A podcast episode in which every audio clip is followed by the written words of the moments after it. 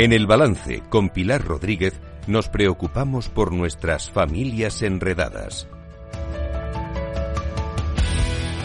Pilar Rodríguez, buenas noches. Buenas noches, ¿qué tal, Fede? Un martes más aquí en nuestras familias enredadas y vamos a hablar hoy, le hemos llamado esto Nuevas realidades de la seguridad y privacidad de las nuevas tecnologías de la información. Vamos a hablar de seguridad, de privacidad relacionada, eso sí, como hacemos siempre, con el entorno familiar y con nuestro, sobre todo con nuestros jóvenes y adolescentes. Eh, como tenemos un invitado, eh, luego contaré yo una anécdota eh, muy. recién muy reciente, porque creo que es importante plantearla, sobre todo por, el, por cómo debemos afrontar los padres situaciones de riesgo pues de nuestros hijos en, en, esta materia. Pero lo primero de todo. Vamos a saludar a nuestro invitado. Pues nuestro invitado viene de la Universidad de Valladolid. Se llama Julián Arroyo Álvarez. Julián, buenas noches. Buenas noches, Julián. Hola, buenas noches. ¿Qué tal? Y pues bien, ¿qué tal estás tú? ¿Estás preparado ya? Sí, ya pues, está, está. Aquí estamos, Eh, pero yo sí quiero reseñar algo muy importante. Tenemos aquí a Julián Arroyo Álvarez, que es profesor de Departamento de Informática de la Universidad de Valladolid, pero además complementa este, este cargo con, además, es miembro del grupo de investigación en ingeniería de la privacidad en la Escuela de Ingeniería Informática de Valladolid y que no es poco, vicedecano de la relación con las universidades del Colegio Profesional de Ingeniería Informática de Castilla y León. Entonces, yo creo que tenemos una persona que nos va a ayudar muchísimo. yo quiero que yo, yo quiero que Julián me explique una cosa. ¿Qué es el grupo de investigación en ingeniería de la privacidad? Pues, eh, buenas noches. Eh, realmente este grupo es, eh, es una colección de profesores y, investigadores que están preparando la tesis que trabajamos en temas relacionados con la privacidad. Esto nace de un de un evento que tenemos ya desde hace nueve años, se llama Lex Datum, ¿Sí? Que sobre em, la relación entre nuevas tecnologías y el derecho, enfocado sobre todo hacia la privacidad. entonces, a partir de ahí han ido saliendo trabajos de investigación y, bueno, estamos, estamos avanzando en, en, este, en este campo. En concreto, eh, ahora no puedo contar mucho porque estamos empezando, pero para otro programa eh, prometo que, que, podemos ir más en detalle. Estamos trabajando con un, en un proyecto que acabamos de empezar sobre una, una aplicación aplicación web que se encarga de medir la, el nivel de riesgo de seguridad eh, que puede tener una aplicación de móvil. Ah, Entonces, eh, sin tener que descargarla en nuestro teléfono, simplemente ponemos en el, buscador donde cuando funcione correctamente y esté todo funcionando, eh, hayamos establecido las métricas y demás, WhatsApp o, o Tinder o Spotify y nos va a dar un, número que es un, valor del riesgo que representa esa, esa aplicación. Y además no solamente eso, sino que nos va a decir en qué puntos. Pues por ejemplo, porque tiene acceso al micrófono o porque eh, tiene acceso a la localización. ¿Qué cosas son las que podemos eh, eliminar para poder garantizar eh, o rebajar ese, ese riesgo? Qué interesante. Porque es muy interesante porque además yo ya como, es decir, psicóloga, sí que estoy acostumbrada y sé que la población por lo general, es decir, todas las sociedades, em, todo lo que sea físico, es, eh, decir, lo, lo, identificamos mejor. Entonces, mm. al, decir, tú hablas de riesgo, la percepción de riesgo puede tener mucho riesgo, pero si yo no percibo riesgo, pues yo entonces, pues no, o sea, no hago nada. Pero tener una, eh, o sea, tener eh, la posibilidad de transformar eso que es abstracto, la percepción de riesgo es algo abstracto, transformarlo a algo físico donde, es decir, la población pueda relacionar, ah, mira, pues es que me da alto, entonces me está diciendo que quite el micrófono, como bien ha dicho Julián, y entonces yo lo veo súper interesante, que realmente se cosifique de alguna forma algo así. Porque, Julián, realmente eh, eh, realmente este, somos conscientes de, de, la importancia de la seguridad y lo y lo y, lo está y cuál cuál sería ¿Qué, qué punto estamos en las familias en este en este ámbito pues eh, es muy buena pregunta Federico. Em, yo creo que no no somos conscientes. No somos conscientes porque em, estamos rodeados de tecnología y es algo que tampoco vamos a poder evitar. Es, es una es una característica de la sociedad actual, no podemos ir hacia atrás, pero eh, eh, se, ha, introducido de tal manera que es algo como que, funciona solo, que es muy fácil, que nos facilita todo, pero eso tiene, tiene sus riesgos por debajo que, lógicamente luego no aparecen, ¿no? luego se manifiestan en el momento menos pensado. estaba pensando en una un, evento, una, una, una decisión que ha habido eh, recientemente de la de la Unión Europea de mm, no permitir a, Facebook el utilizar los datos que recoge de los usuarios y entonces han sacado un producto. O sea, si nosotros no damos el permiso para que, para que vendan nuestra información, que es básicamente a lo que se, a lo que se dedican, han sacado un producto en, Facebook que es una suscripción que son, creo que son 8 dólares, 8, 8 euros al, al mes. O sea que nuestros datos para Facebook son, valen 8 euros al mes. Y de hecho ahora en los medios de comunicación, desde hace un par de semanas, está apareciendo, ¿quiere aceptar las cookies? Eh, sí. O no quiere aceptar, pues pague 2 euros o 50 céntimos por acceder a las noticias. Eso quiere decir que el, el aceptar las cookies lo que está, cuando visitamos una, una página de un, de un periódico, al final le estamos dando información comercial a ese periódico que puede monetizar y que ellos valoran en 50 céntimos, en 2 euros por cada usuario. O sea que eso tiene, tiene su valor.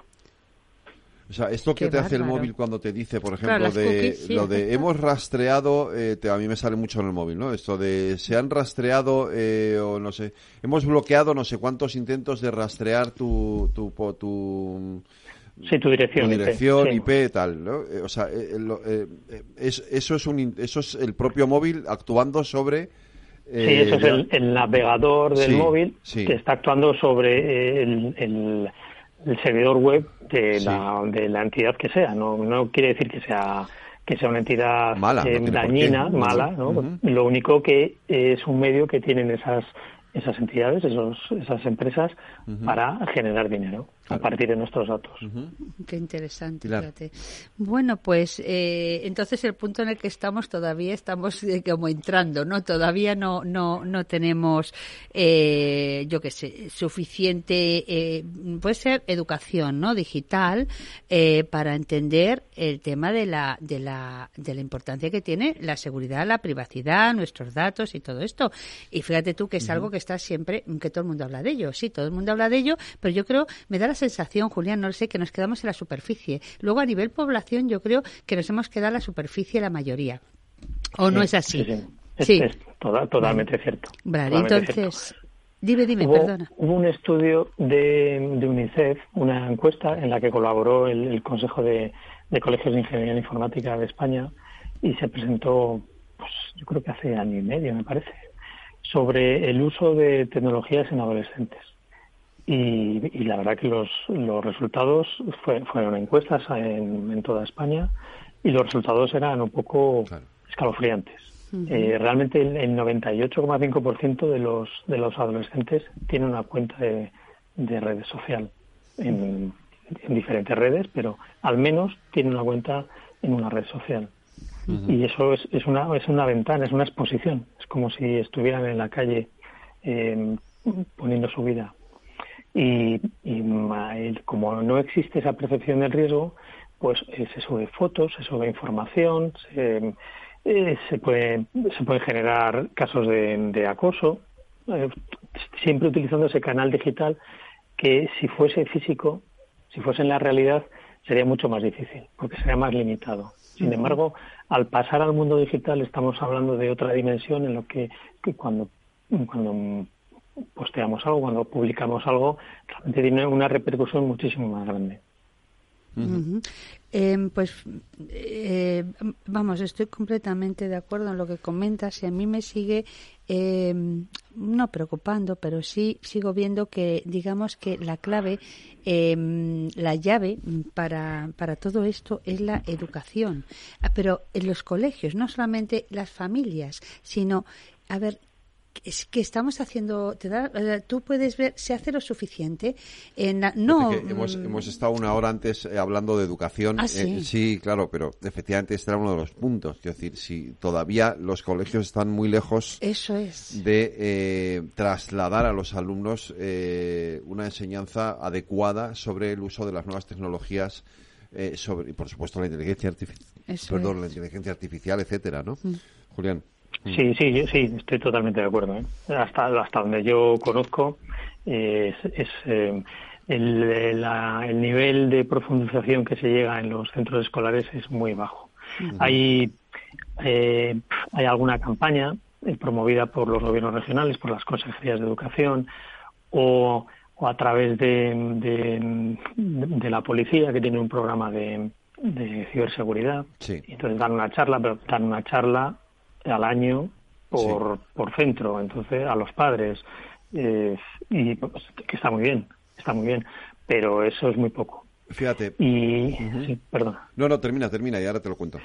Sí, eh, eh, entonces se queda solamente en, en que los, los 20, los 40 padres que vayan en un instituto de 800 alumnos son los que pueden tener una mínima mm, idea de lo, de lo que se están enfrentando. El resto quedan totalmente oscuras. Efectivamente. Fíjate a lo que nos estamos enfrentando, que eh, Pilar lo sabe, pues se lo conté, el Día de Reyes, eh, mi hijo de 17 años vino y, me dice, papá, tengo un problema, eh, me enseñó el móvil y estaba siendo objeto de, una, de un intento de extorsión por sexting.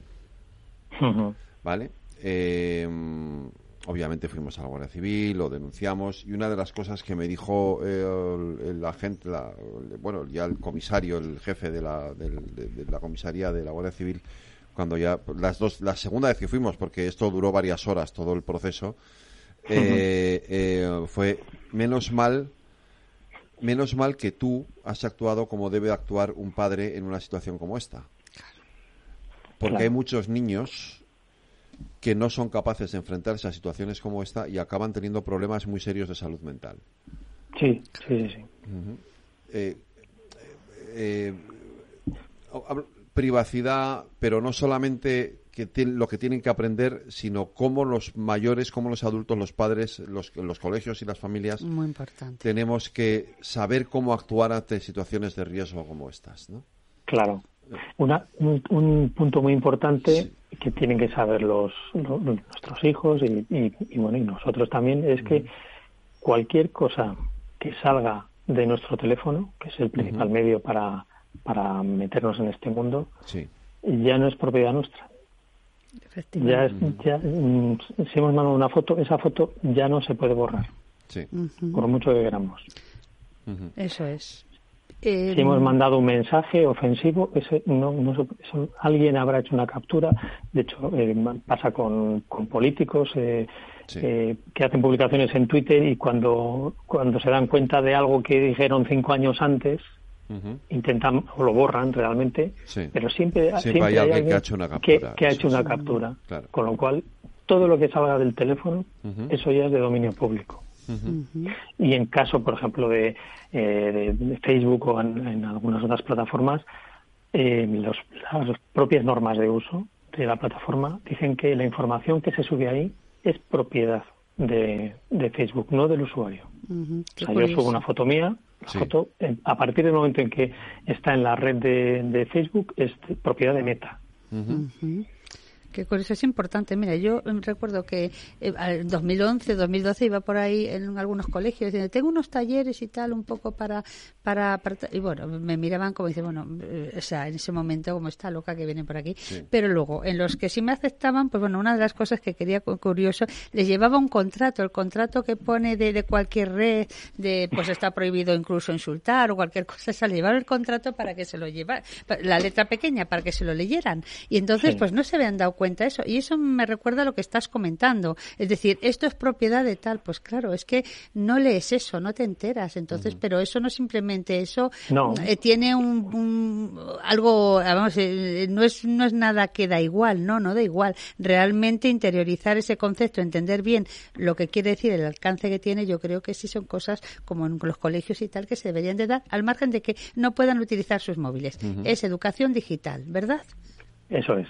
O sea, porque no pueden utilizar sus móviles en el, en el centro. Claro. claro. Pero, pero, pero una vez que salgan, pues eso no hay ninguna barrera, lo que les pongan los padres. Pero, pero estamos en un mundo que, es, que está volcado en lo digital, con lo cual eso no, no podemos evitarlo. Todo el mundo lleva un teléfono en la mano que podemos retrasarlo unos años, es igual, pero al final estamos en un mundo que, que hasta para para comprar algunas entradas hace falta un teléfono móvil o para el autobús hace falta escanear un, código QR. O sea que eh, es algo que no podemos abstraernos de ello, no podemos volver atrás porque porque la sociedad ha cambiado.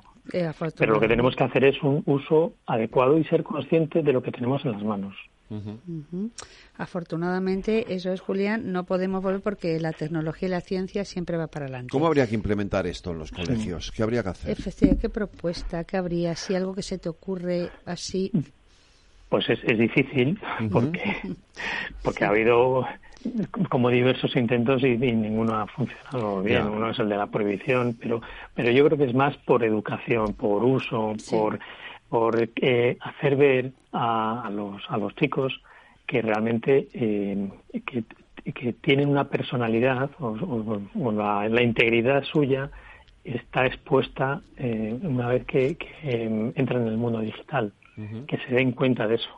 Porque el problema ahora mismo es que eso no es, un riesgo que no se percibe. yo incluso con alumnos de, universidad, la, la concepción que tengo yo de la privacidad eh, ellos no la tienen igual. Claro. Eh, eh, para, para mí ese es un elemento fundamental. Ellos no tienen no tienen esta conciencia no tienen esta conciencia del riesgo de la, la, privacidad, de la seguridad, ¿no? Les parece Que, que, todo el monte es orégano y que aquí pueden hacer cualquier cosa, ¿no? Sí, yo por ejemplo eso explico alguna herramienta que hay para que, utilizo yo para, para guardar información de forma confidencial, que me parece que no es que tenga nada nada raro, pero simplemente es algo como igual que tengo persianas en mi casa, pues, pues las bajo por la noche. Y, y bueno, pero ¿para qué? ¿Para qué? Porque son tus datos y, y luego con esos datos alguien puede ganar dinero o te puede te puede extorsionar o puede cualquier cosa que además es tu propiedad. Es como, como cerrar la puerta de casa. Entonces, ese, esa, ese paso de lo, de lo físico donde todo el mundo entiende que tiene derecho a, tener un espacio seguro, eh, mm, protegido en, su casa. Eso, en la, en, si vamos al mundo digital, en los, eh, sobre todo en los, en los jóvenes, no es algo que, que vean tan claro. es como que están expuestos ahí.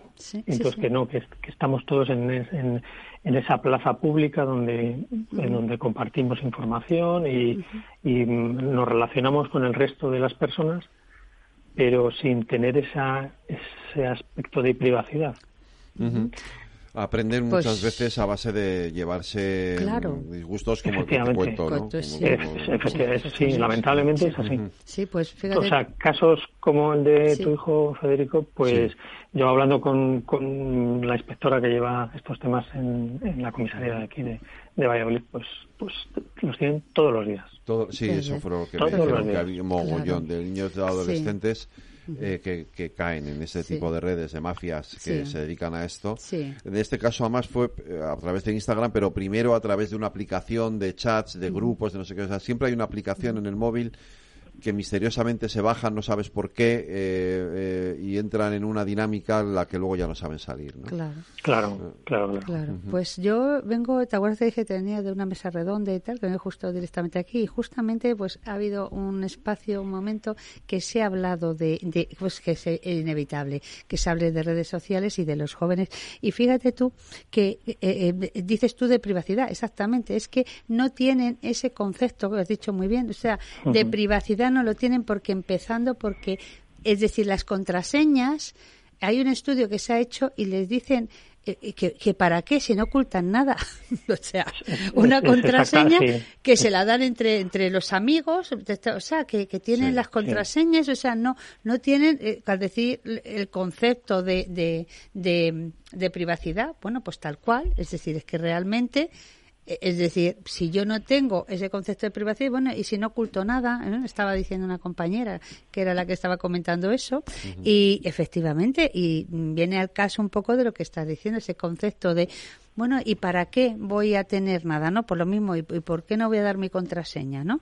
Pues a mi pareja, un amigo, no sé, pues no sé, eh, porque no oculto, no, es que no tiene nada que ver el que no oculte, o sea, el que no ocultes nada con que tú aprendas que un móvil tiene que tener una contraseña, no puede estar libre, tiene, hay información, determinada información que tienes que guardar de determinada manera, ¿no? Información confidencial, efectivamente, pero no tienen eso. Y eso, mm, vuelvo a decir, que si no se, de alguna forma, se educa para que de alguna manera, pues bueno, se pueda con mayor probabilidad, porque asegurar tampoco ni, ni, ni, garantizar, pero por lo menos se puede asegurar, es decir, con una probabilidad alta de que se pueda interiorizar al cabo de los años, yo creo que, que podría ser, ¿no? A través de los colegios. Sí, sí, sí, es, es, es, el sitio más adecuado. es, ser consciente de los riesgos que tiene el uso de, la tecnología, eh, tanto en el tema de privacidad como en el tema de, seguridad. Ahora, casos que de personas que le han robado el dinero eh, de, la cuenta del banco, pues, pues eh, tengo unas cuantas que me han venido a preguntar. Y, y realmente, eh, bueno, ¿cómo es posible? Algunos están muy bien hechos, pero, pero pero en algún momento tienes que decir, bueno, exactamente por qué me preguntan a mí, por qué me mandaste mensaje. O sea, que, que mm, ir un poco con desconfianza, de que realmente no, aunque nos llegue aquí un mensaje de nuestro banco, no tiene por qué ser de nuestro banco.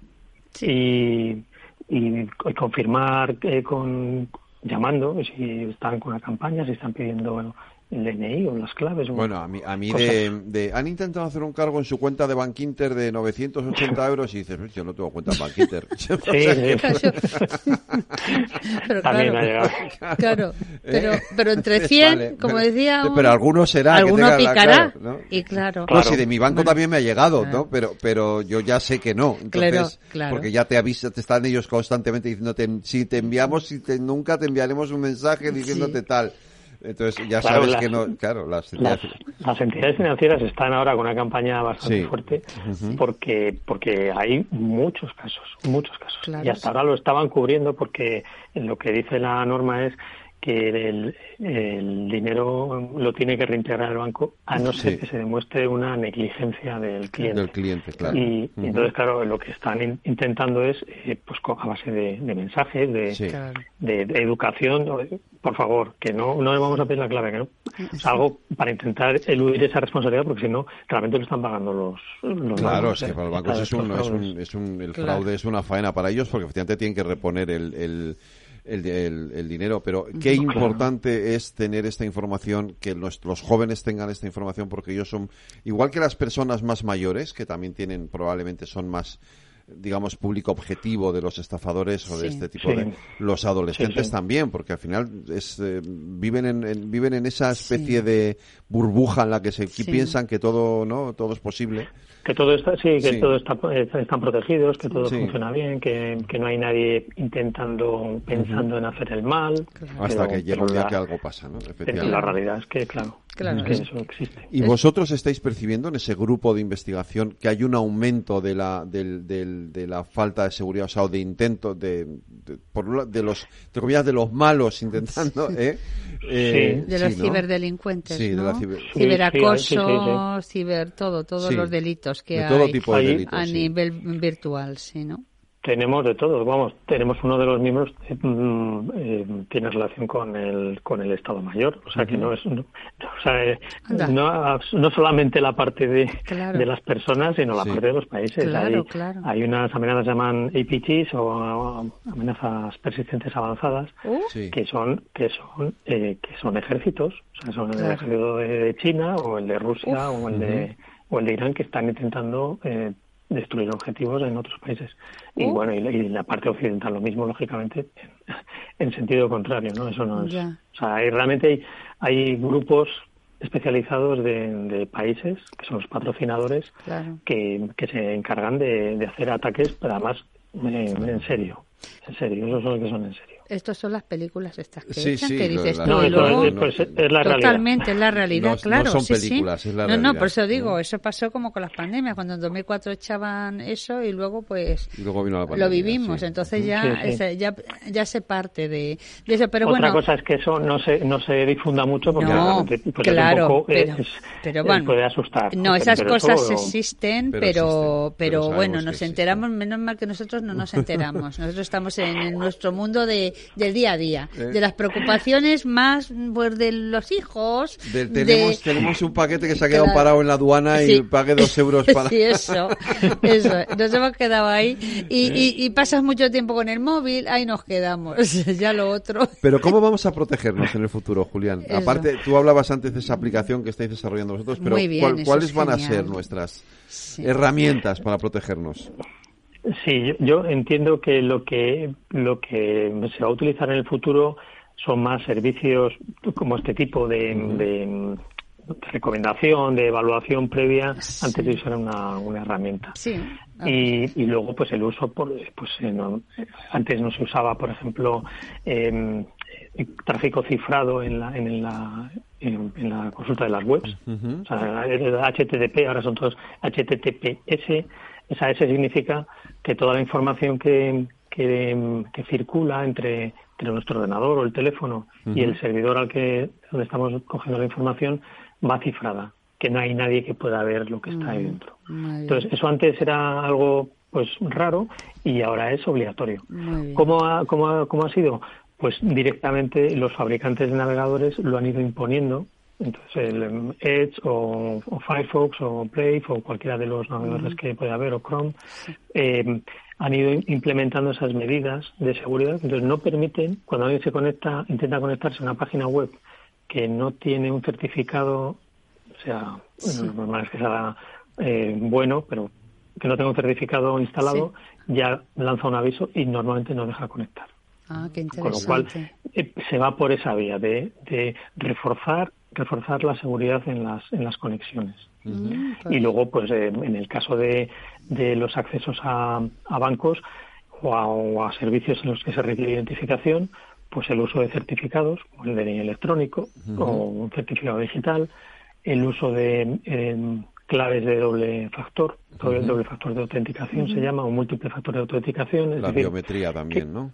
Eso es, que yo meto mi contraseña, pero además me manda un mensaje y, por ejemplo, los bancos, el mensaje no es SMS porque hay formas de, de poder clonar esa tarjeta, sino que es a la propia aplicación del banco que la controla el banco. Con lo cual, ese, ese segundo mensaje, que ese segundo código que hay que poner, es, va por un canal protegido. Entonces va en esa línea, en ir añadiendo medidas de seguridad para que la navegación o el acceso a nuestros datos sea lo más lo más seguro posible. Ah, muy interesante. Seguridad no implica, eh, no, es justo lo contrario de comodidad. cuanto más seguridad ponemos, pues es más cosas tenemos que hacer para poder hacer una transferencia o simplemente para cargar una tarjeta y tienes que hacer un montón de cosas que dices, bueno, vale, pues eso es. Pero, es igual que no es lo mismo dejar la puerta abierta de casa de par en par que, cerrarla y darle dos vueltas a la claro. Y tampoco que ir al banco, lo haces tranquilamente desde casa.